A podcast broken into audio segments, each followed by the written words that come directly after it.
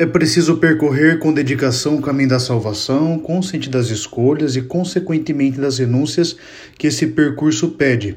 A coroa que perseguimos é incorruptível, não está submetida à fragilidade do tempo, mas é revestida de eternidade.